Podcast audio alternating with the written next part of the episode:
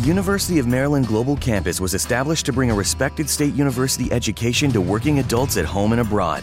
70 years ago, we sent professors overseas to educate service members and their families on military installations and on the front lines. Today, we're online because that's where working adults need us, that's where you need us.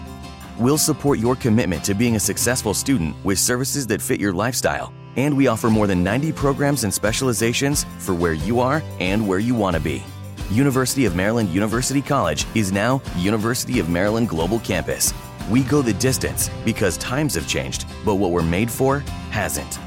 UMGC offers online support for veterans, including resources at the Veterans Resource Center, no cost digital materials replacing most textbooks, virtual advising, transfer credits, and lifetime career services. Speak to our dedicated military and veterans advisors who can help you find the right degree for your career path. Visit umgc.edu. Certified to operate in Virginia by Chev.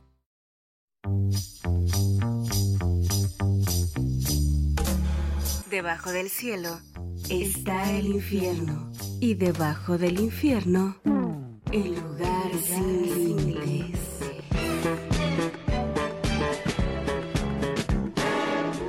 El lugar sin límites. Sentadito aquí. Pinche Manuela. Aquí. El lugar sin límites. En medio de la pista.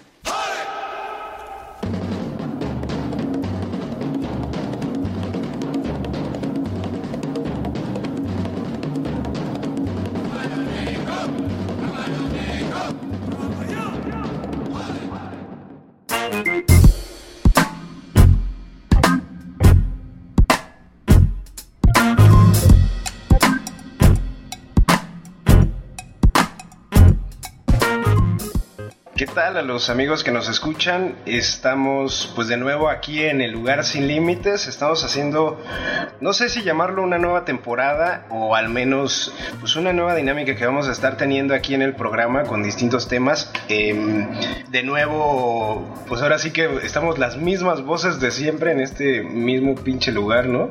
Yo soy Jonathan Ávila, pues un periodista ahí con aspiraciones de sociólogo y filósofo bastante mediocres y pues me acompaña como siempre Eben Gonzaga a quien yo definiría como un intento de artista. Pues sí, ahora sí que estamos al nivel de que nos corresponde, ¿verdad? Eh, bueno, nuestra primera temporada fue la más pinche que ha existido en la vida, ¿verdad? Dos capítulos nada más, entonces... Las Curay duró más en la presidencia que lo que duró El Lugar Sin Límites en su primera temporada, güey. Pues sí, pero bueno, vamos a intentarlo una vez más, ¿verdad? Bueno, les explicamos un poquito cómo va a estar la dinámica a partir de estos programas. Vamos a tener, digamos, una especie como de, lectura que provoque pues, algún tema interesante que vamos a estar hablando. Esta, esta, en ese programa vamos a estar hablando de nuestra historia narcótica, cómo ha sido la historia de las drogas en México, pero no solo a partir de lo que, digamos, ha sido la guerra contra las drogas, sino más bien toda la historia tan amplia sobre el consumo, sobre los usuarios, no sé cómo, cómo eh, quiénes eran los que empezaron a, a, introducir la droga, quiénes eran los que empezaban a probar, a partir de, de dónde, qué probaban, cómo se generaron las primeras prohibiciones. Eh, entonces vamos a estar hablando así como muy amplio de eso, esperemos. Como, como una historia cultural, ¿no? De la Exacto, pues una historia cultural, digamos, ya más allá de la parafernalia que ya sabemos de siempre, de que hay una guerra contra las drogas, de que hay una presión norteamericana, una serie de políticas de seguridad, bla, bla, bla, sino más bien quiénes son todas esas personas que fueron generando lo que en principio también es una eh, guerra moral. ¿no? Contra las También, drogas. sí, ética, moral. Entonces, ya lo vamos a estar compartiendo más adelante. Por ahora, pues vamos a entrar de lleno entonces al, al programa y vamos a escuchar ahorita una breve capsulita de qué es eso que vamos a tratar el día de hoy. La despenalización de las drogas fue una realidad durante la primera mitad del siglo XX. Aunque breve su reparto en dispensarios donde los consumidores se daban grasa con su dosis diaria, la marihuana, cocaína y heroína fueron parte de una política contra el uso de las drogas por el Estado mexicano. A los dealers de la Ciudad de México no los calentaba ni el sol. Las señoras encopetadas y doñitos moralistas se atacaban por ver las filas de toxicómanos en las farmacias donde los médicos habían sentido que habían ganado la batalla. Pero ¿qué pasó entonces? Las historias son mucho más interesantes que esta plática a medio gallo. De la mano de Froilán Enciso y sus historias narcóticas, te llevaremos hasta el lugar sin límites. Disfruta los siguientes minutos.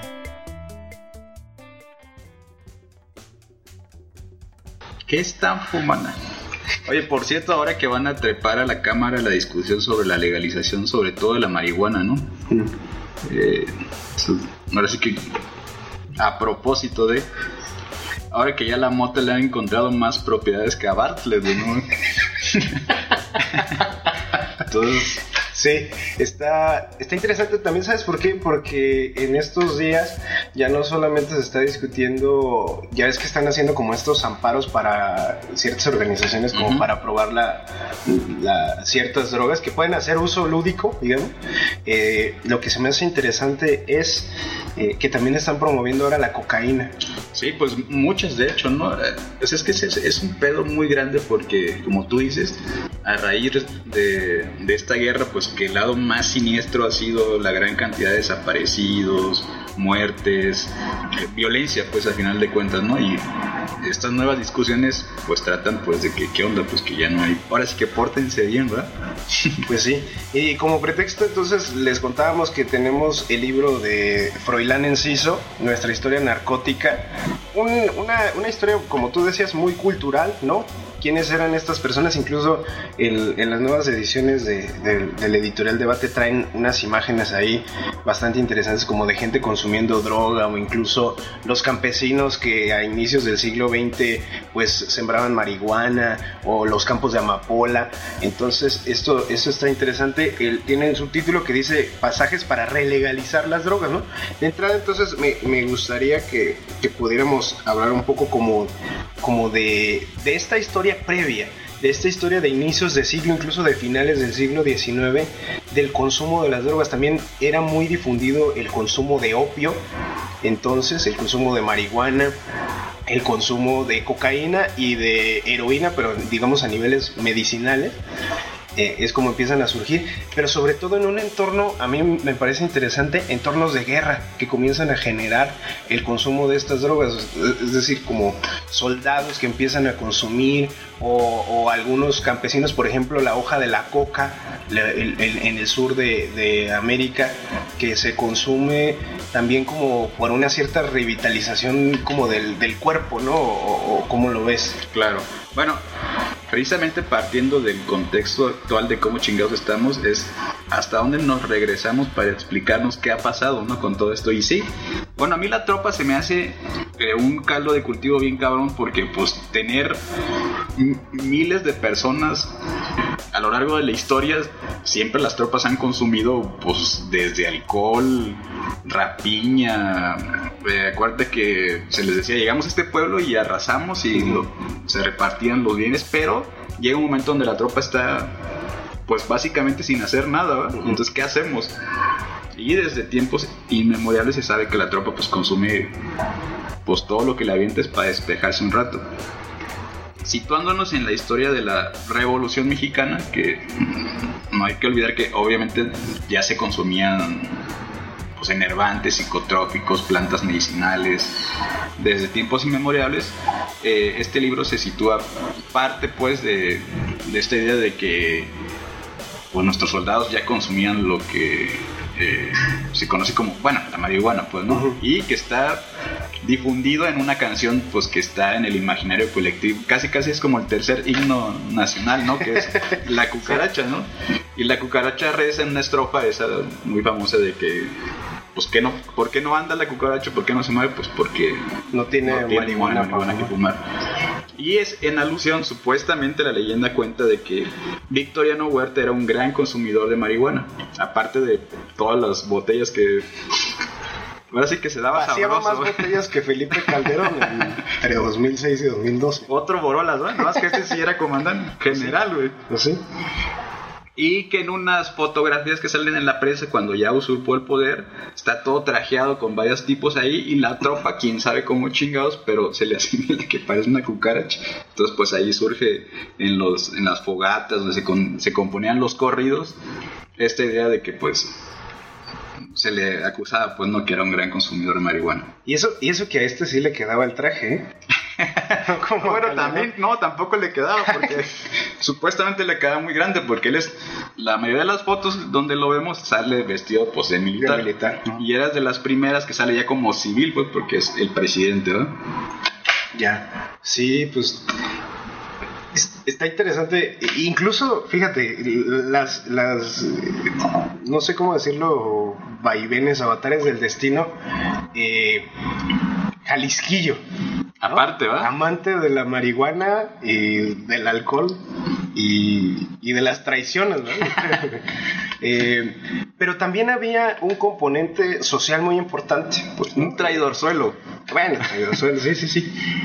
Un componente social importante de quiénes eran los que consumían la droga. Digo yo, ya lo hablaremos más adelante, pero... Como el perfil social, dices tú. Sí, como, pues, quiénes eran, ¿no? O sea, la, como uno, evidente y creo que eh, es, es, es, el soldado, ¿no? Digamos, por, por toda la dinámica de violencia en la que está metido un soldado y sobre todo porque... el soldado raso.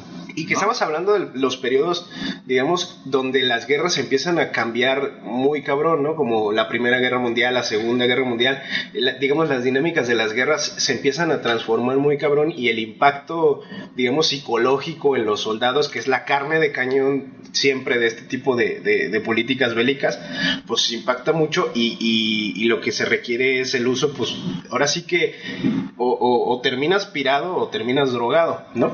Como, ahora sí que como decía, me parece que era Bakunin, ¿no? O sea, el, hombre, digamos, frente a este sistema y este modelo político, él tiene dos salidas, ¿no? La iglesia o la taberna. En el, en el caso, digamos, también entra el tema de las drogas, pues, ¿no? Los grandes fumaderos de opio en, en, las guerras previas al, siglo XX, no sé. El, el componente de la droga siempre estaba presente, sobre todo a partir de esos usos, pues, de, de incluso cómo nos vamos destruyendo en entre nosotros. Pues sí, o como dijera otro gran ilustre general, el general Asensio, para vivir en este país se necesita estar pedo, o loco. Sí, por ejemplo, a mí me llama la atención lo que tú dices sobre el soldado raso. Y hay como un, de repente hay una visión romántica de la revolución, desde que ahora sí que todos queríamos irnos a la bola, Y quizá en, en, gran parte, quizá el caso de Zapata o de Villa, que es como los más estudiados por la izquierda, es que sí, que hay como una voluntad o una injusticia del Estado hacia este sector de la población que opta por las armas y que se va y que lucha y que y, busca una justicia. Pero por el otro lado, eh, el soldado raso que pertenece como a las filas militares del Estado, siempre se habla como de una, de una leva, ¿no? De, de, estos, como no hay soldados, pues, que quieran participar, como pues, pues ya no hay de otra. Se habla de que se iban a pueblos y hacían esta raza de juntar gente, de, órale, pues, se los llevaban descalzos y que quien no quiera participar casi casi le, le aplicaban la ley fuga, ¿no?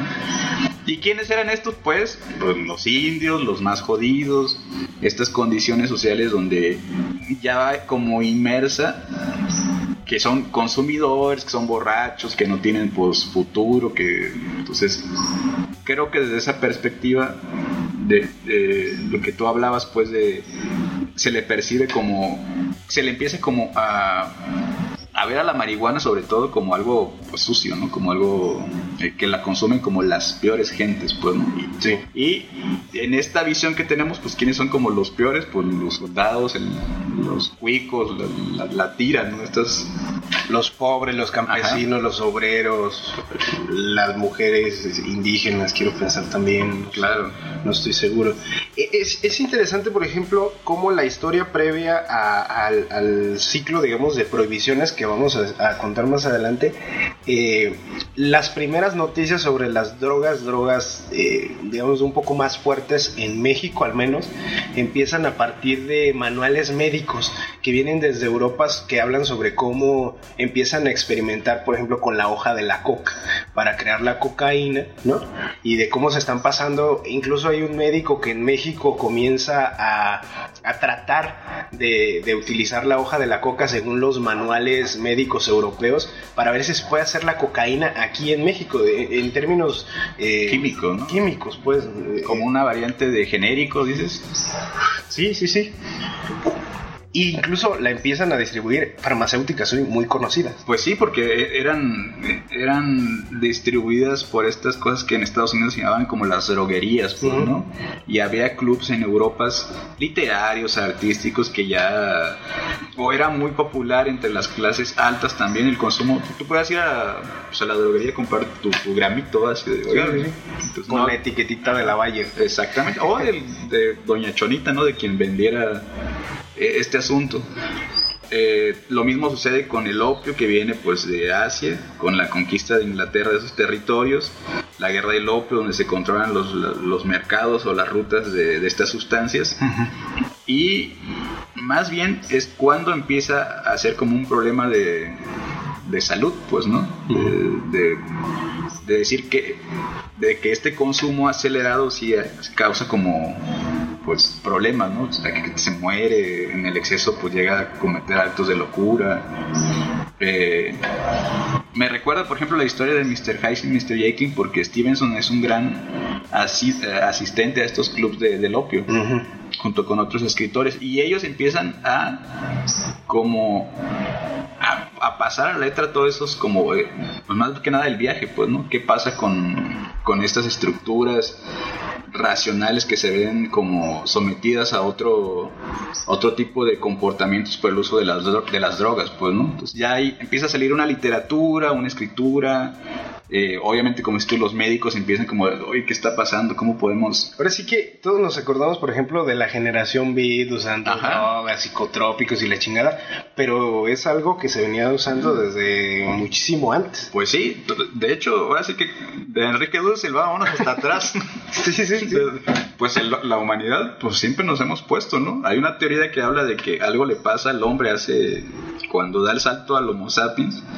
Acuérdate que se supone que en las teorías conviven muchas, eh, no sé si llamarle razas, no sé cuál el, el término correcto, pero está el Neandertal, el Homo sapiens, y hay un primer enfrentamiento y son derrotados los Homo sapiens, pero regresan a enfrentarse otra vez dos mil años y ya regresan con otra inercia, pues. ¿no? Y se habla de que ese cambio en, en la estructura del pensamiento está condicionado por el uso de, pues, de hongos, de sustancias. Ahora, hay una cosa que ah, en el libro se rescata como muy, muy leve, porque no es como el sentido, pero es también los orígenes ancestrales, los orígenes Ujú. espirituales del Pues sí, uso de sí. las drogas, que evidentemente cambian con la modernidad, con el capitalismo, más como para sobrevivirlo, pero que en su momento tenían como una especie de, de acercamiento divino, también una especie de, de experiencia espiritual distinta el uso de las drogas, al menos previo a la modernidad, pues eh, previo al siglo XVI, cuando empiezan a llegar los europeos a América,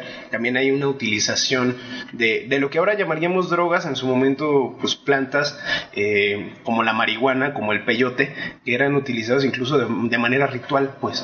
Sí. Bueno, aquí hay que recordar que aquí la marihuana la traen los españoles. Bueno, sí. ¿no? Es un, como... No sé quién... Una vez leí que un artículo que decía sobre... No, los, los aztecas ya se daban sus toques y no, pues no, no, no podría ser, ¿no?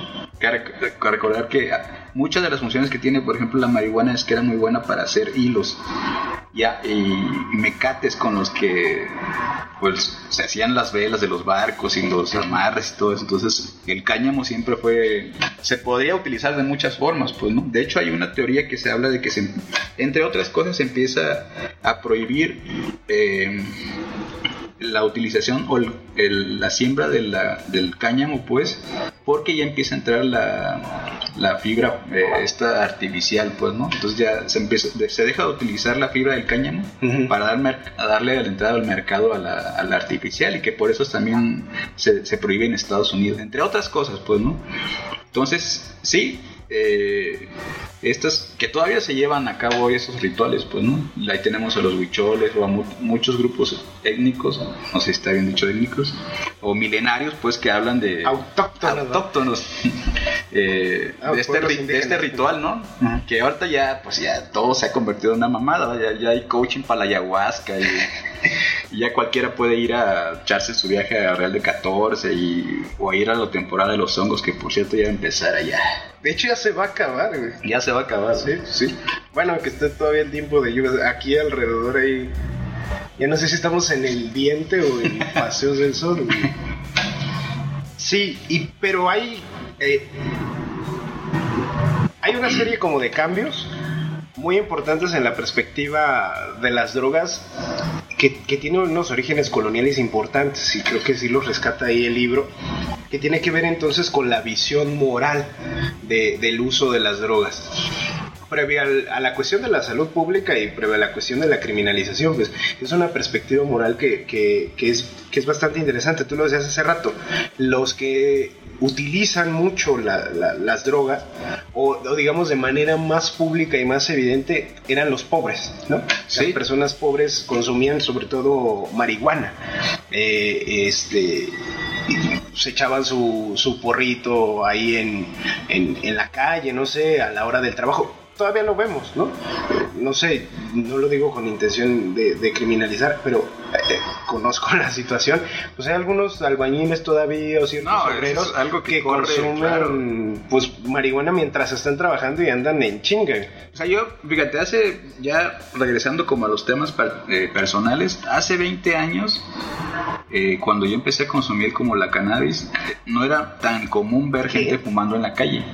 O sea, pero hoy es algo muy eh, moneda corriente en la calle, ves a estudiantes, los ves formarse aquí en un grupito de cuatro y, y la característica del porro es muy eh, particular, pues no, tú de volada ves cuando a lo lejos sin olerla, pues cuando fumas un cigarrillo normal de vaya un cigarro a un porro. Entonces, yo he visto muchachas esperando el camión, fumando, señores ya grandes, como dices tú, los albañiles, es algo muy ya eh, co- como muy común, pues, ¿no? Ya es algo más cotidiano. Exacto. Yo, yo digo que empieza a ser un problema cuando la moral, como dices tú, del Estado, yo lo situaría sobre todo en la Inglaterra, eh, cuando se atenta como, como contra una visión que tiene el Estado de cómo se tienen que comportar las personas. pues, Y a partir de ahí, no hay que recordar que las drogas...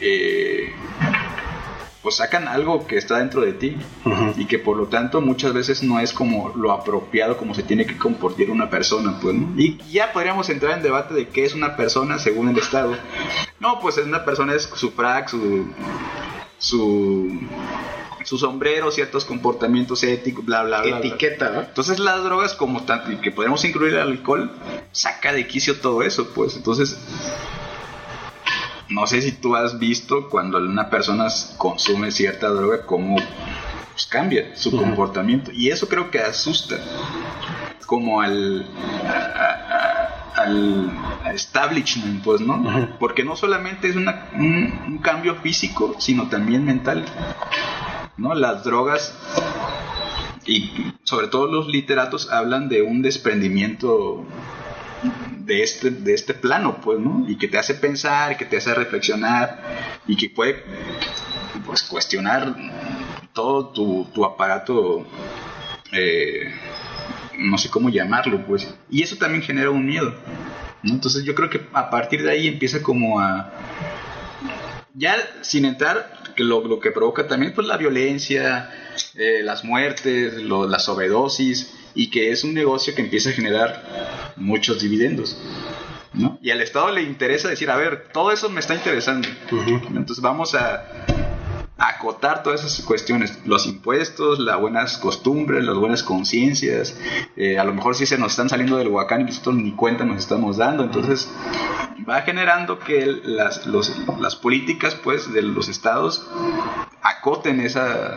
eh, pues esa gran maraña que tiene que ver con las drogas y, y, el alcohol, pues, ¿no? La raíz carrancista de la prohibición de las drogas es clara desde las discusiones del Congreso de Querétaro en 1917. El argumento se fundamentaba en la idea de la necesidad de mejorar la higiene de la nación a estándares estadounidenses y europeos. Las enfermedades causadas por la falta de higiene, el alcoholismo, las drogas heroicas y la pobreza habían debilitado a la nación. Sus déspotas ideas mostraban racismo contra los indios y estaban movidas por la preocupación por los altos índices de mortalidad y criminalidad que ellos provocaban. A finales del siglo XIX y principios del XX, el asunto de las drogas enervantes se volvió una discusión entre clases sociales. Los indios, los presos, los soldados consumían drogas que se consideraban vulgares. Los españoles, los mestizos más blanquitos, la gente bien consumían drogas extranjeras más científicas como la morfina y la heroína. Le llamas el fuego del infierno. Dios tiene que estar conmigo. Los nacos que consumían marihuana en el viaje organizaron una revolución donde alucinaban a una cucaracha que rengueaba por la falta de mota. Mientras la revolución se desarrollaba, los ricos, sobre todo las amas de casa bien, iban a los fumaderos de opio de los chinos a echarse un toque y a olvidar los problemas domésticos. Sabes que tengo que fumar aunque los chinos nunca fueron los traficantes que se llevaron grandes ganancias. Fumar opio se consideraba un vicio caro, elegante, traído de París, mientras fumar mota era peligroso, feo, vulgar. Entre 1909 y 1919 el gobierno gringo cabildió diplomáticos en todo el mundo para que se prohibiera el opio globalmente. Ahí comenzó la debacle en México y en el mundo. México se volvió el punto de paso de todas las sustancias que el gobierno gringo quería prohibir, pero la sociedad estadounidense consumía más que nadie. Querían eliminar el consumo, no el negocio. México empezó a crear una imagen de capital del vicio. Para 1929 los abogados mexicanos lograron ganarle la batalla a los médicos con uno de los más destructivos y ridículos inventos del siglo XX, los delitos contra la salud pública. Fragmentos de nuestra historia narcótica de Froilán Enciso.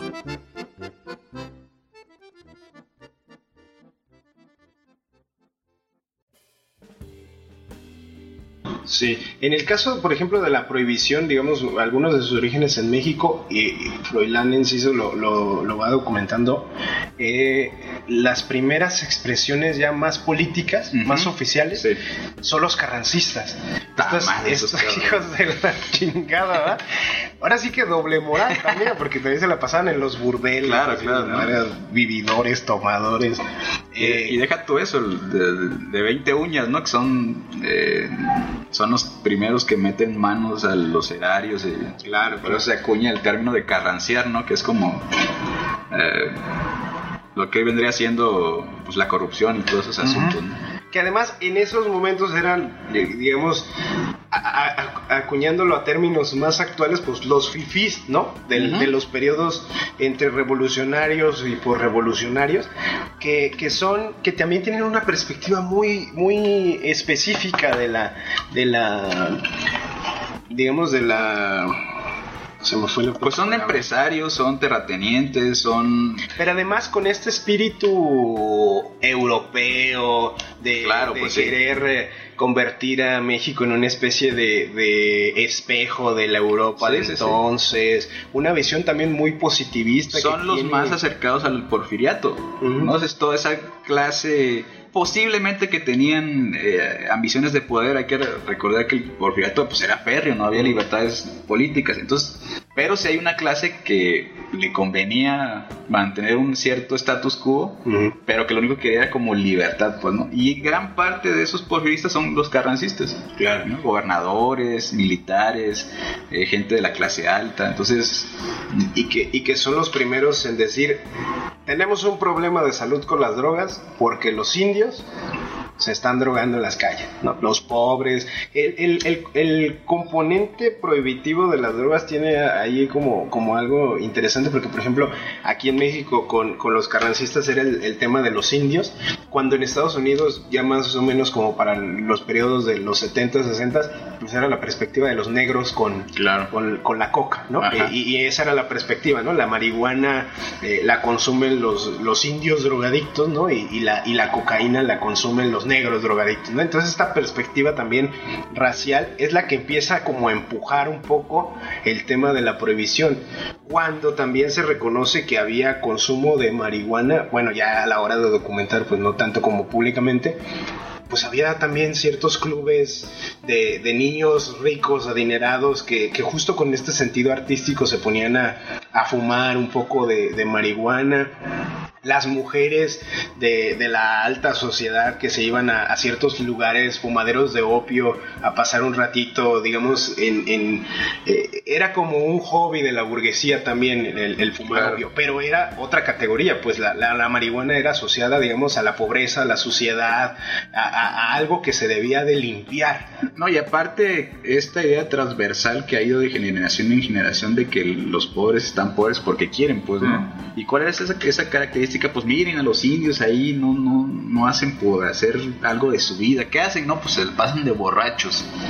Se la pasan fumando esa cosa ahí sucia, marihuana, ¿no? Que eso los tiene ahí sometidos en la ignominia, en la sociedad, por eso. Entonces, ¿qué queremos que hagan los indios? Pues que, se integren, integren a la sociedad, pues no que miren, nosotros pudimos levantar, somos gente de bien, pues no, porque nos pusimos a trabajar.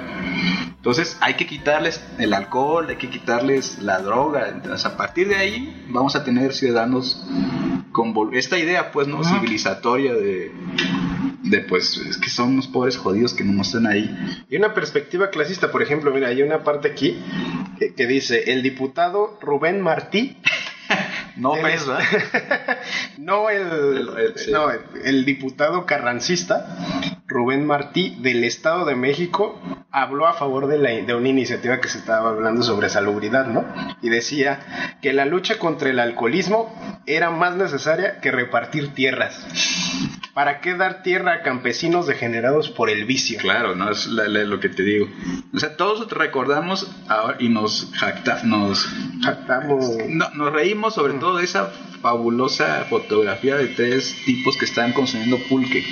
Todos los hemos visto, ¿no? Son dos están brindando y uno está como recargado ya en la pared todo.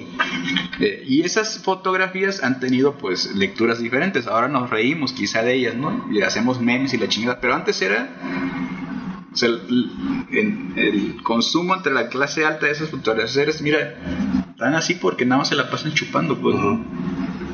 Entonces toda esta construcción que se hace precisamente de que hay que salvar a los, primero, antes de darle tierra, pues hay que ponerlos a trabajar, ¿no? Que y pues que no los deja, pues el alcohol y las drogas. Y vamos a legislar en ese sentido. Ahora, habría que ver si nada más es en función a eso o si hay otra como idea que tenían esos tipos sobre lo que era la marihuana, pues no en sí. ¿Cómo? O sea, esa es como una visión civilizatoria desde una perspectiva ah, de salvarlos de la perdición, pero había algo más, pues, es decir, eh, no se podía mirar a, la cannabis como algo peligroso o nada más era como esa visión. No, es una pregunta, pues, no, no sé si tendría el diputado Martí más estudios, más datos al respecto. datos, fuentes y le No, yo, no sé. Lo que, lo que yo me acuerdo de, de, la lectura, pues, es, es que o al menos no sé si es finalmente la tesis que se maneja más, pero eh, la hipótesis que se maneja más eh, en función, digamos, de esta perspectiva sobre todo clasista y racista, colonial también porque, porque trata de, hablar de cómo incluso en su momento cuando llegan se forman digamos las primeras colonias en América también la iglesia católica empieza a criminalizar a los indígenas por el consumo de ciertas sustancias que ya lo vamos a ver después en, en, en, digamos ya en el siglo XX materializado como en estas políticas de salubridad como de limpiar. Yo tengo la sensación de que era más esta intención de de limpiar la, a, la sociedad, porque eso evidentemente para ellos era no nos va a llevar a ningún lado, ¿no? En, eh, la idea de la sociedad perfecta, positiva y demás que, que, se genera sobre todo en Francia y que era, digamos, la gran perspectiva que tenían las burguesías de entonces, pues era más esta idea como de ver todo, todo limpio, al menos que la apariencia fuera esa, ¿no? De que, de que todo está en orden, todo está bien, de que la sociedad funciona, de que la sociedad es está limpia. Un poco incluso como lo que sucede ahora, pues de, no sé, me viene a la mente cuando las autoridades quitan a los, eh, a la gente de la calle, que está en las banquetas o que está en las calles. Para que no afeen el centro, ¿no? Exacto, como, como, como si eso fuera, digamos, una, una marca que, que como si esa fuera el origen o la raíz de que nosotros estemos como estemos eh, en la perspectiva de ellos de un país tercermundista. Pues, Claro. Sí, bueno, la iglesia cuando llega aquí se, se horroriza, ¿no? Eh, por los ritos, por el consumo de ciertas sustancias que, bueno, tú te comes una docena de hongos y ves a Dios a huevo, pues, ¿no? Entonces, iba contra su discurso de decirles, oigan, pero es que nosotros traemos, y esos güeyes decían, no, ¿cuál otro? Pues venga, venga también, ¿no? Pues eran politeístas. Y yo creo que era como desterrar esas costumbres que se tenían, pues, ancestrales, pues, ¿no? De comer peyote, pues, te va a traer una sensación espiritual, pues, ¿no? Y eso iba en contra de los cánones estéticos, eh, ideológicos de una iglesia colonial, pues entonces era desde una perspectiva colonial, claro que iban a decir peste sobre los ritos y tradiciones y que quieren pues alejarlos completamente de, de esas prácticas, ¿no? Y las drogas, pues, no, no, eso, eso no es de cristianos.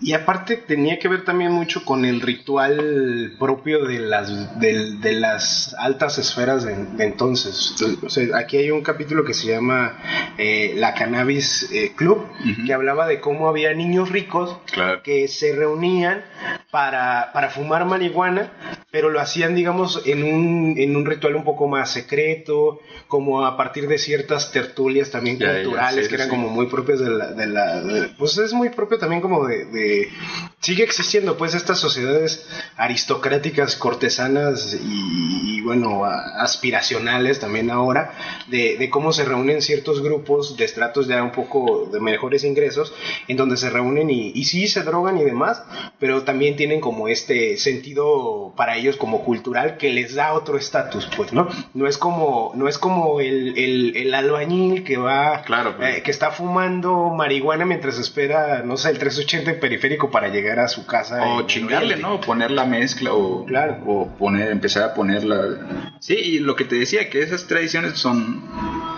¿Qué son? Pues europeas. Y lo que viene de Europa, pues es imitado y, y tiene como un asunto eh, legitima, pues, ¿no? Pues, si, si, el gran, si los grandes literatos eh, consumen, pues, esto es, está bien. Entonces, eh, por eso se fundan esos clubes. Yo, yo, considero que es como imitar ciertas costumbres que dan como, pues, caché, ¿no? Como, esta idea de. No es lo mismo, como dices tú, que un pinche indio ahí patarrajada que en la calle ande fumando, que pues que yo vaya a los grandes clubes a, a fumar para hablar sobre pues, el último libro de pues no sé, no sé quién, Soledad lo eso, Guadalupe lo es. Sí, ese entonces era como leer, no sé, a los eh, poetas románticos o no sé, incluso estas, estas tertulias que, que generaron estas estas novelas hoy impresionantes, eh, eh, el extraño caso del Dr. Jekyll y Mr. Hyde, o, la misma historia de Frankenstein con, con Mary Shelley, como, como eran tertulias burguesas en donde se, se, ponían a, a, consumir ciertas drogas o a tomar eh, bebidas alcohólicas, y para ellos era como una antesala para también generar, no, ya en el viaje, de a ver, vamos a hacer, escribir una novela, ¿no?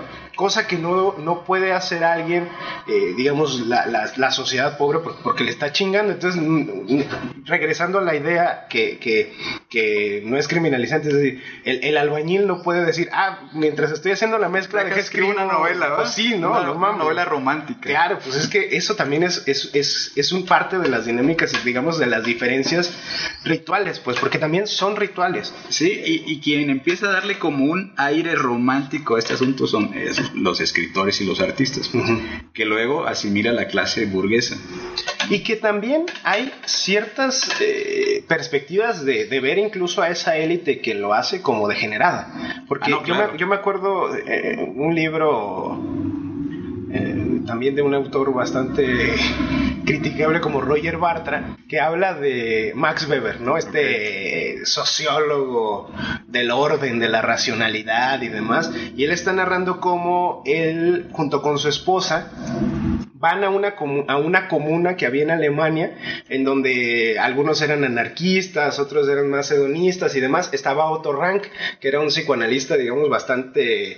Eh, ¿Respetable eh, eh, No, heterodoxo, okay. pero que había sido alumno de, de Freud, aunque finalmente no lo quería porque también era como un hombre muy, eh, digamos, muy recatado, muy conservador. Y, y, Otto Rank finalmente incluso hasta tenía relaciones sexuales con sus pacientes. ¿Qué? Eh, y tenía unas ideas ahí muy extrañas.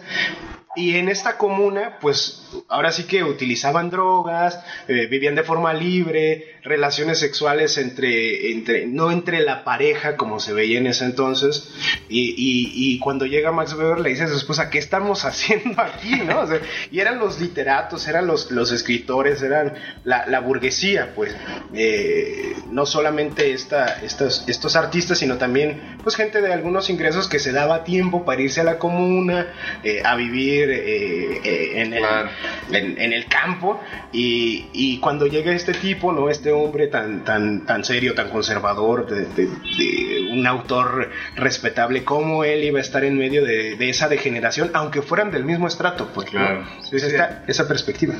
Y, y, ahí tocas un asunto que hace rato quería como desarrollar de cómo las drogas hacen su consumo pueden eh, buscar o llevarte a cuestionar las cosas existentes. ¿no? Entonces también hay un miedo de parte del Estado. Digo, no es necesario que te pongas hasta el culo para decir que el Estado está mal, ¿no? Pero, también, pero sí puedes desarrollar cierta conciencia, pues, ¿no? Entonces eso también les provoca como un temor de que esto pues salga de control. Y si algo no le gusta al Estado es que las cosas salgan de control, pues, ¿no?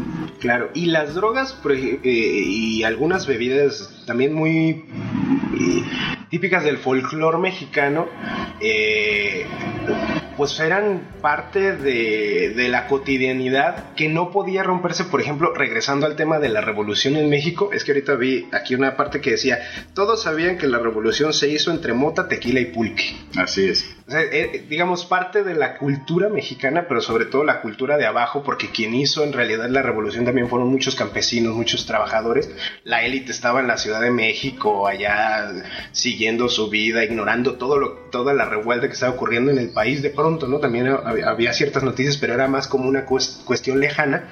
Bueno, pues a final de cuentas, eh, esa guerra se hizo con esos, eh, digamos, esas costumbres muy propias del pueblo, pues yo creo que eh, se podría ver mal el, el, que alguien utilizara las drogas, pero era muy cotidiano que el, que el, que el obrero mientras trabajaba consumiera algún tipo de... Y, y también vamos a algo muy primogenio, es decir, todas estas sustancias que, tienda, que en otras regiones pueden ser el vino, el vodka, el, uh -huh. eh, reúnen.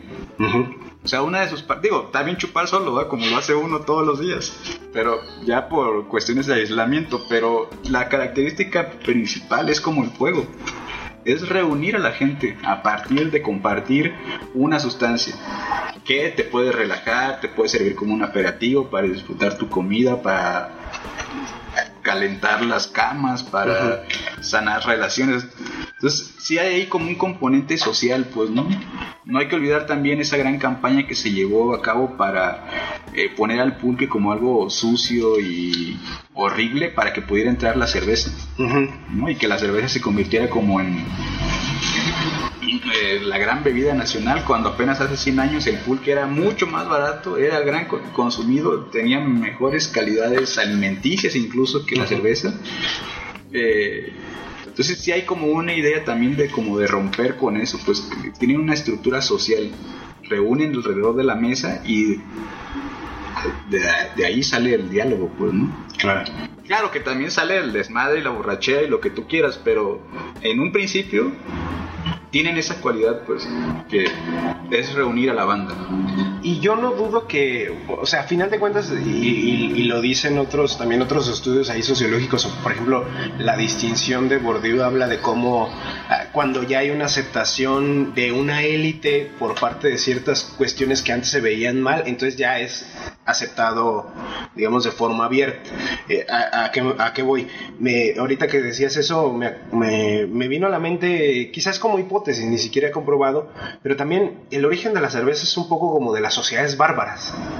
Bueno, aunque bárbaras es, bueno, es una categoría que te lo pone el otro siempre. Claro, claro, claro. Sí, o sea, me, me, me, Quiero sobre todo como hablar de, de, cómo lo veían claro, los de afuera, ¿no? Claro, no, como, como no sé, quiero pensar la, la élite eclesiástica de Europa o los grandes reyes que empezaron a crear Europa en contraposición al, no sé, los pueblos nórdicos, los vikingos, que eran percibidos como gente bárbara, gente salvaje, pero también eran ellos quienes en principio comenzaron a consumir la, cerveza, que era muy distinta a lo que conocemos hoy, pero eran ellos quienes la consumían en un ritual también un, tanto más amplio, ¿no?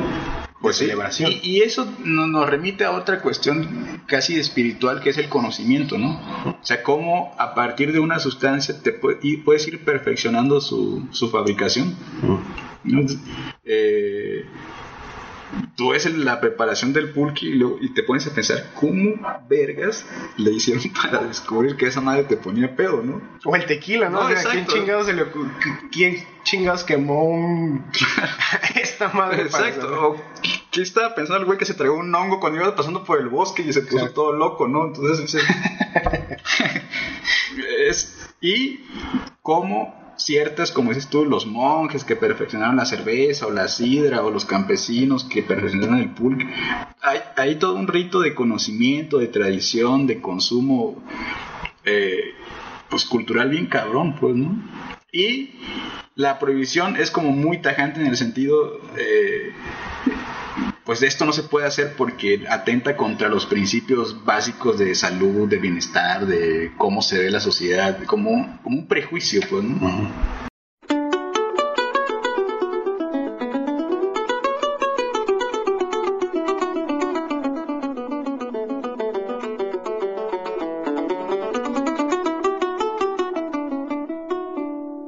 Luego de años de trabajo, experimentos científicos, reuniones con abogados, policías y grupos moralistas, algunos médicos del Departamento de Salud lograron convencer al presidente de que la mejor manera de terminar con el mal de la toxicomanía era legalizando las drogas. Debían controlar la distribución de drogas y tratar a los toxicómanos como enfermos, un mal necesario de nuestra civilización.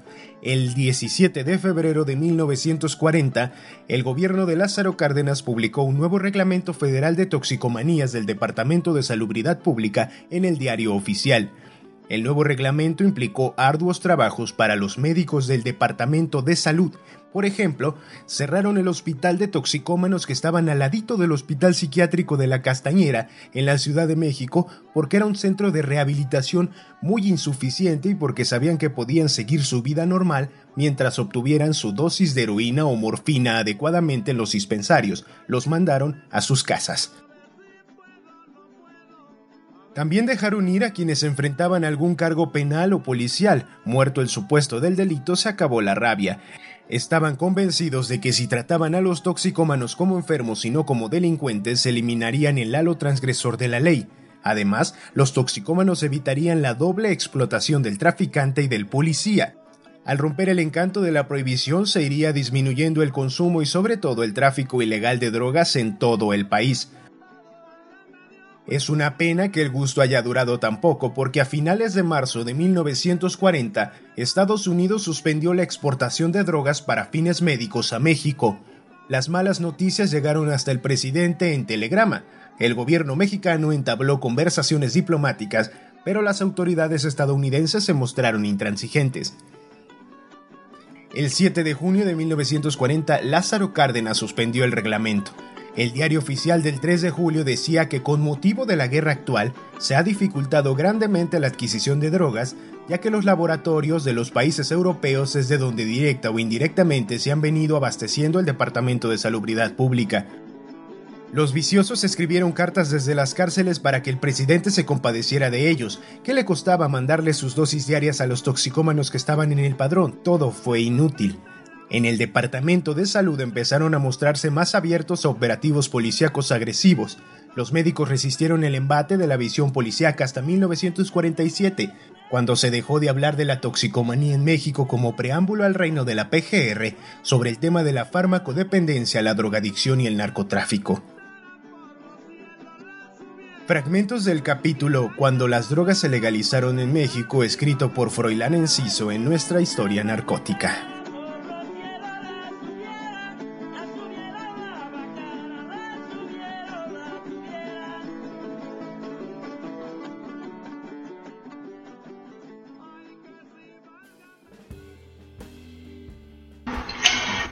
La gran pelea eh, entonces, digamos, sobre todo en el periodo postrevolucionario, era la pelea entre los policías y los médicos.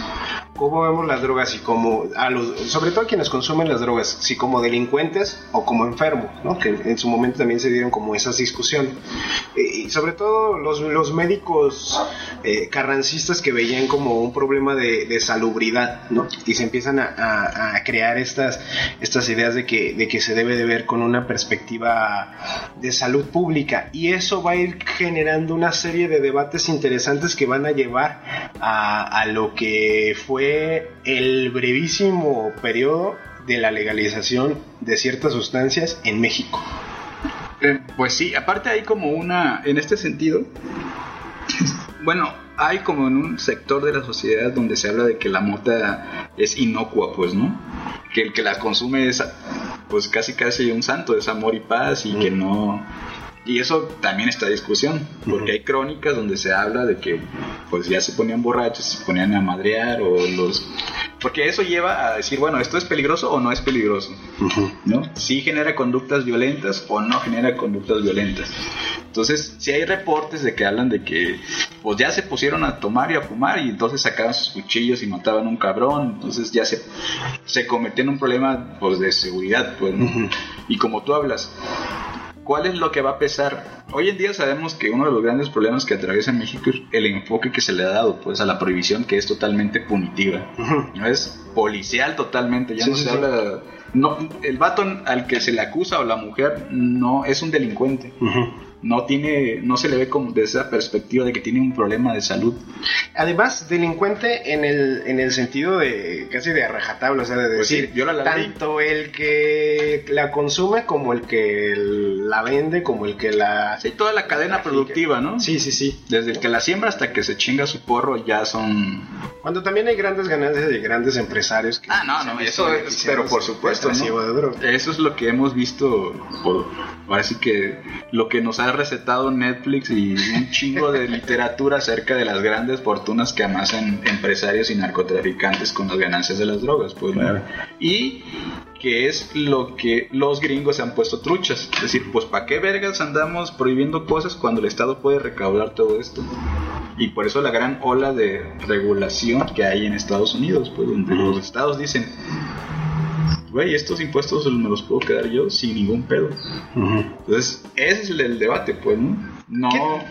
También tiene, se maneja en términos monetarios muy sí, totalmente, sistema capitalista, pero en México hubo un momento en el que sí se hizo, o sea, sí, muy con, breve. Con Cárdenas, pues, ¿no? con, Lázaro Cárdenas, y sobre todo a partir de la presión de, médicos, de decir, vamos a tratar esto de forma distinta.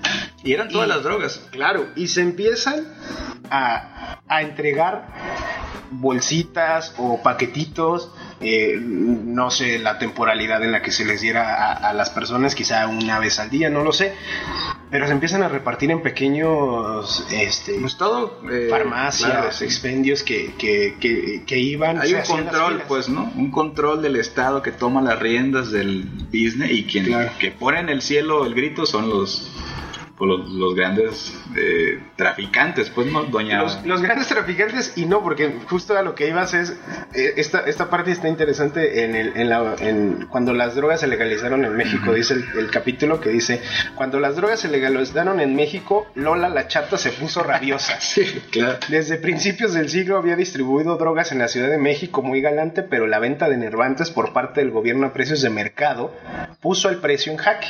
Bueno, el negocio. A los dos días eh, de que abrieron los dispen- dispensarios para repartir heroína, los vicios dejaron de surtirse con ella, los viciosos.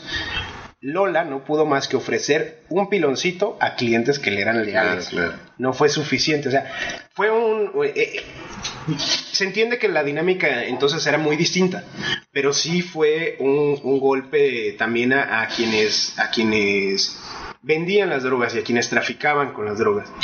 Está clarísimo y la historia nos demuestra que lo peor que puedes hacer no solamente con las drogas, sino con muchas cosas es prohibirlas. güey.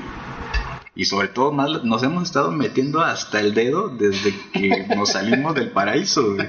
Entonces a huevo la vamos a consumir, la venda quien la venda. Y si está prohibido, pues otro gran eh, referente es la prohibición del alcohol. Claro, ¿no? sí. Lo que causa, y en el mismo gobierno norteamericano dice, oye, no mames, nada más hicimos poderoso un cabrón, nos ha causado mortandad, desmadre, pues hay que retomar esto porque... Y eso es lo que se ha tardado aquí, pues, ¿no? Y eso es lo que intentó Cárdenas diciendo, pues vamos a, a probarle. Y lo que siempre pasa, ¿no?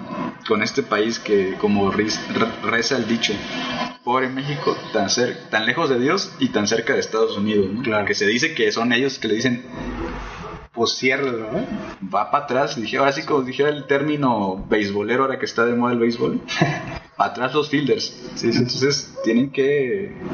eh, pues, Echar abajo Claro, sí. la legalización. Así es, ¿no? Por la presión internacional, pero sobre todo norteamericana. pues. Claro, que la prohibición también hizo cambios bastante interesantes, eh, como en, en en términos que incluso se verían hoy, que fue no vaciarlas por completo, pero vaciar las cárceles, o sea, de sacar a la gente que por traer unos cuantos gramos de drogas, pues los dejaron libres, le dijeron, ¿sabe qué? Su problema es de salud, vaya al dispensario, ahí le van a dar cada cierto tiempo su, su droga, pero que además tenía un componente interesante que era la perspectiva de hacerlos salir de las drogas en algún punto o de mantener el, el consumo a, a ciertos niveles para, digamos, para evitar más daños a las propias personas, ¿no? Que, que también la perspectiva conservadora lo que, lo que piensa es que a la hora se va a de que volver se- un desmadre. Claro, sí, ¿no? Entonces ya todo el mundo Pues se va a cabrón, pues qué bueno que estamos como Grecia de Pericles, ¿no? Sí, pues lo van a vender así como en todas partes. Vas a ir al y vas a encontrar, eh, no sé, tu cajita de cigarros, de marihuana. Eh, Es decir, hay, hay toda una dinámica también, digamos, de control a la hora de la legalización, No, claro, que fue la que se aplicó en su Pues, momento no es con, nada más así. con Cárdenas, ¿no? Sí, no, es. Posiblemente se dispare porque, pues. Pero sí debe haber un impuesto dedicado, pues, a la prevención, al consumo, a la sanación de estos asuntos, que no es cosa menor, pues. ¿no? Si hay do- dogra- do- perdón, drogas terribles, pues, ¿no? Hablamos de la mota, que también hay que discutirse porque, te digo, se piensa que es así, ay, sí, todos vamos a fumar mota y es lo más chido del mundo. Yo sí creo que también se tiene que discutir qué alcances tiene, pues, ¿no? Pero pues está el cristal, la heroína que es un problema en Estados Unidos. O sea, sí hay un asunto ahí que hay que pues trabajar bien, pues. Que es interesante, por ejemplo, ahora que mencionas la, la heroína, cómo la heroína se llama heroína porque iba a ser la droga héroe de los consumidores. O sea, vamos a salvar a los cocainómanos dándoles heroína y termina generando nuevas, nuevas adicciones. Dependencia, sí. Sí, nueva dependencia a esta otra droga, ¿no? Es, también interesante como esa cuestión. No, y aparte, o- otro punto no solo que decía sobre de llenar las cárceles de banda que, que traía solamente un toque o un churro, sino que cuántos no llegaron a la esa cárcel por pues darle una mordida al poli que los detuvo, ¿no? Porque eso también es otra. Sobo- de corromper a las autoridades, pues, oye, pues dame chance y te dan 200 y de 200 en 200 pues también se convierte como en un asunto de pues no solo tú como consumidor que vas en la calle sin molestar a nadie y pues estás ahí como al tiro de que pues ahí viene la- el poli esto. Entonces, eh, yo creo que sí es un debate que muy amplio, pues, ¿no? Que, que se tiene que dar y la oposición, pues, es que no podemos estar peor, o qué, o qué más, o sea, qué peor puede estar este asunto, ¿no? Y hay cambios sociales interesantes. Yo, eh, no sé, puede ser una perspectiva, o más bien es una perspectiva muy propia, pues, pero eh, Uruguay es uno de los países en América Latina que ya despenalizó el, el consumo de la marihuana, ¿no? Y, y- y una cosa que me parece interesantísimo en los consumidores en Uruguay es que de repente se tiene la, ahora es más cotidiano, pero siempre se tenía como la perspectiva de quien hacía uso de la marihuana o consumía marihuana también se refugiaba en ciertos espacios privados, ¿no? Para, digamos, como para esconderse del escrutinio público o, o de la posibilidad de que te fueran a, a detener. Pero a, a partir de, de la, de la despenalización en- en- en- y de la legalización en, Uruguay, me parecía interesante cómo el espacio público era ahora el refugio de quienes consumían. ¿no? O sea, yo, yo llegué a ver a, a grupos de, pues, de chavitos así como uno, ¿no? De 20, de, De 40 años, ya. de 40, ¿no? Veías a Pepe Mujica, no, no es cierto. O sea, veías a la gente afuera de la intendencia del ayuntamiento de, de Montevideo fumando marihuana. O sea, el espacio público ahora era, digamos, el refugio de quienes, de quienes consumían ya, porque sigue habiendo una reticencia de ciertos sectores a pensar que, que es posible que se consuma eh, marihuana abiertamente, pues, ¿no? Que no sea algo penalizado o criminalizado. Entonces, eh, eso me parece interesante. Habría que, eh, yo creo que debe de haber algún tipo de investigación en ese, en ese sentido, pero habría que también investigarlo. eh, si en las casas, por ejemplo, estos chavitos no pueden consumir por la perspectiva todavía moral y conservadora que se tenga de, de- de consumir marihuana, pero van y se refugian en el espacio público. Ya no es algo prohibido, No, claro. pero sigue existiendo como ese espíritu de... Ahora sí que, ¿qué están fumando? Sí, Lléguenle a la chingada a la sí, calle. sí. Sí, lo que veíamos hace ratito, o sea, la Cannabis Club era reunirse en, en- en la casa del compa Claro. ricachón a fumar. eh, y lo que ocurre, por ejemplo, ahora en Montevideo es que no hay pedo, o sea, Sí, puede pues hay pasar un pedo, policía al lado o oler el- la marihuana, pero pues está ahí alguien fumando pues sí, como, sí, no, como alguien que está fumando tabaco aquí en México, ¿no? O chingándose su mate, ¿no? Claro, e- eso, eso es bastante interesante, pues. Y lo que ocurre en, en México cuando se legalizan las drogas con Cárdenas es que lo que hace Estados Unidos no solamente decir, pues ¿saben qué? Pues ahora sí que va para atrás, ¿no? Sino que empieza también a cerrar la llave. Es decir, ya no empieza a surtir, porque surtía también ciertas drogas a México Claro. surtía eh, cocaína, heroína, ¿no? Eh, Es decir, porque además son drogas que no, que no, o sea, tardó mucho para que fueran producidas aquí en México, ¿no? Y en su momento pues eran distribuidas por farmacéuticas. Empieza el paradigma de la prohibición a nivel internacional. Las farmacéuticas dejan de distribuir de forma abierta esas sustancias y por ende pues en México también, pues ahora sí que vámonos para atrás, ¿no? Pues sí. Y de manera hipócrita, porque sí venden derivados que básicamente cumplen las mismas funciones, pues, ¿no? Claro, y que hay, Si analizamos las listas farmacéuticas, dices, no mames, esta mezcla con esta es... sí. Entonces, una bomba, ¿va? Y que eso, a final de cuentas, duró unos meses. O sea, finalmente ese paraíso Claro, idílico, utópico, que, ¿no? eh, esa utopía en donde las drogas no fueran eh, penalizadas, pues duró unos meses justo por esta presión, ¿no? cuando ¿Qué vas- México se convirtió en gusto, ¿no? Seis meses. Bueno, que eh, más bien un gran preámbulo de un avándaro, ¿no? Sí, y, y del lado de la literatura, cómo estas, sobre todo la generación beat, cómo se romantizó esa idea de que México era como el gran paraíso donde se venía a consumir y a tomar y a pasar fiestas y hasta matar a tu mujer. sí, sí, sí, sí. eh, Y seguido lo vemos como en esta visión que tienen muchos gringos de México, ¿no? Que es como, pues pasando la frontera es territorio comanche casi casi, ¿no? de, de vamos a darnos sabroso. Sí, fue fue una perspectiva de un México ahí revuelto, porque además la corrupción, ahora sí que el, peso de una criminalización no era tanto en tanto que hubiera esta famosa mordida a un poli de, oiga, pues no me lleve, ¿verdad? O estas eh, zonas rurales en donde pues sí se consumía un poco más abiertamente, no había control policial.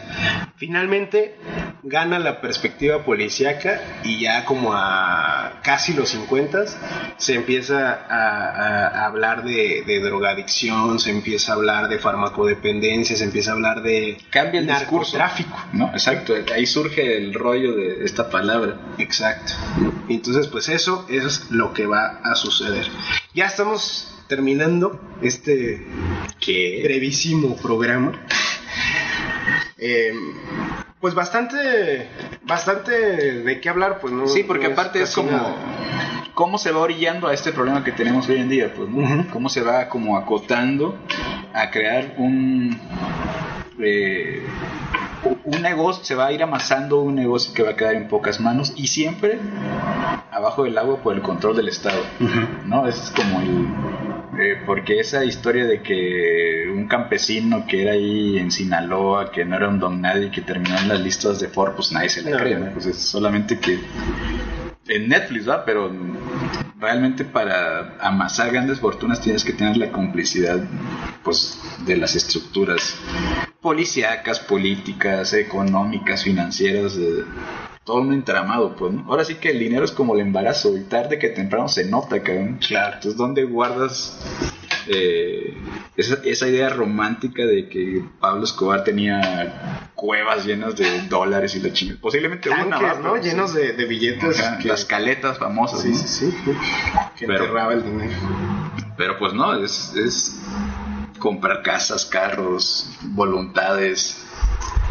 Entonces, eh, y ya empieza la historia de Sinaloa, ¿no? La historia cruda. La de los capos que parecen Robin Hood, la de los corridos, las de la Operación Cóndor, la de los militares, la de los madrinas, la de la gran época de oro de Guadalajara y los cárteles. la creación de la DEA. Exacto, la silla. Eh, pues puta historia. Ahora sí que tinta y sangre ha corrido en torno a ese gran pues casi casi mito, ¿no? Que es el rollo del narcotráfico. A ver si ya luego hablamos de, ese tema. Yo te sugeriría que luego hablemos. Pues podemos hacer un programa no, pues, existe. ah, ese podría ser también. Es, un tema eh, polémico, ¿no? que se contrapone con la gran literatura que ha corrido en torno a los señores de los ¿cómo se llama ese libro de los señores del narco, del narco, sí, sí, sí. que el cártel del Golfo, que o sea, que está basada en pues, hombres que se abrieron a, la gloria a machetazos y a punta de cuernos de chivo, ¿no? Pues la idea del campesino que... Claro, exacto, ¿no?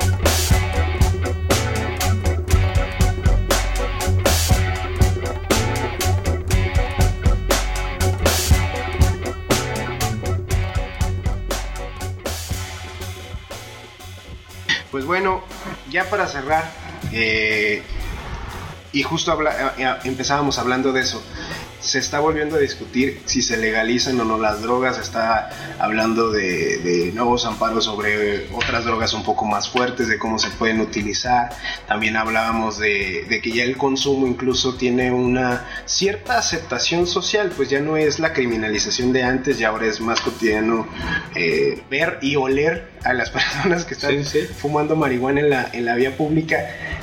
¿Cuál podría ser el futuro de este tema de la legalización. También ha cambiado el discurso enormemente. O sea, ya hasta Vicente Fox está hablando de que se legalice la marihuana. Güey, marihuana, güey. Sí, pues ahí está, está en la palestra. El, todo indica que el paradigma es a la legalización.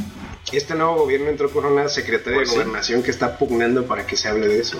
Y pues ojalá no solamente se toque el asunto del business, sino también de, eh, de cambiar pues las policías por, no sé si los médicos propiamente, porque también tiene que verse con toda una educación de los consumidores, pues, porque dejarle todo tu consumo a sobre todo en la marihuana me centro en la marihuana porque es como el gran eh, como el tema que va a abrir esto pues ¿no? porque la punta de lanza es la marihuana Y además es la gran droga en México. ajá En entonces términos de consumo. yo creo que sí también tienen que ver mucho los consumidores que se cambie como esa educación que se tiene de que se oye divertido de que la Malboro te venda eh, tu cajetilla en el Oxxo, pero no se habla sobre que es una planta muy eh, promiscua en el sentido de que tú la puedes sembrar en tu, Claro. en tu jardín y que tú no puedes Sí, el autocultivo. Ajá, entonces hay muchas cosas que eh, en toda esta cadena productiva que hemos hablado donde se tiene que poner un énfasis muy particular, pues, ¿no? Y también, obviamente, en el consumidor. Pues, Que las grandes ganancias también están ahí en ese en esa sí, cadena. Claro, claro. Ellos también están empujando hacia eso, pues, ¿no? De que nada más sea una cuestión meramente económica, pero no es la política, la social, la cultural, la ética. Incluso, ¿por qué no hablar de, de economías más locales? O sea, Sí, hay sí. poblaciones eh, rurales o campesinas que también empezaron, Claro, o- que, tienen la amapola o la marihuana como principal eh, cultivo y no por eso tendrían que ser criminalizadas. También podrían estar al servicio en, en algún momento del Estado, ¿no? O sociedades epistémicas. Mm, Volver a los clubs donde tú puedas compartir tu cosecha mejorada con ciertas calidades, hablar de calidad en vez de estar escondiéndote y quejándote que ya te vendieron pata o con semillas y la chingada. y, y también lo que te decía, ¿no? De, pues ahora sí que también cuidado con los niños, pues porque también ese es un asunto que hay que cuidar porque no podemos abrir nada más así. ¿Quién eres la Rosa de Guadalupe o qué? Cuidado con. Ahora sí que alguien piense en los niños. Entonces, Helen Alegría, güey. pues da para mucho este tema, ¿no? Claro que sí, da para mucho. Vamos a seguir hablando de, de estos temas y de otros. Un poquito así va a estar la conversación. Ya no tenemos pocos límites como antes, pero vamos a seguir hablando como se nos dé la gana. Esperemos que, que les haya gustado este primer programa de, digamos, de la nueva dinámica del lugar sin límites. Y pues ojalá que, que nos sigan escuchando, a ver cuánto nos dura, a ver si este sí nos dura un poquito más. Y sí, ¿verdad? No vaya a ser que nos dure como, como la legalización de las drogas en México, ¿va? Unos cuantos Cárdenas. meses. que- Entonces, pues les agradecemos que nos hayan escuchado en este eh, primer programa de la nueva temporada de Lugar Sin Límites. Yo soy Jonathan Ávila Ben Gonzaga. y pues nos escuchamos la, en la siguiente.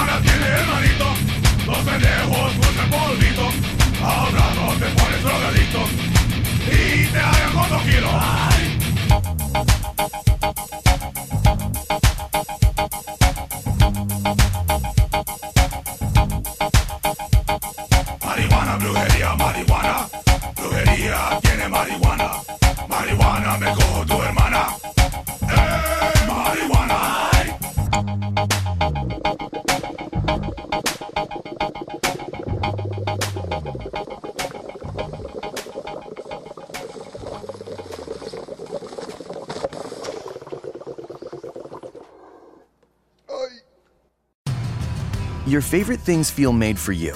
Your education should too. University of Maryland Global Campus, formerly University of Maryland University College, was made to serve the military and working adults like you.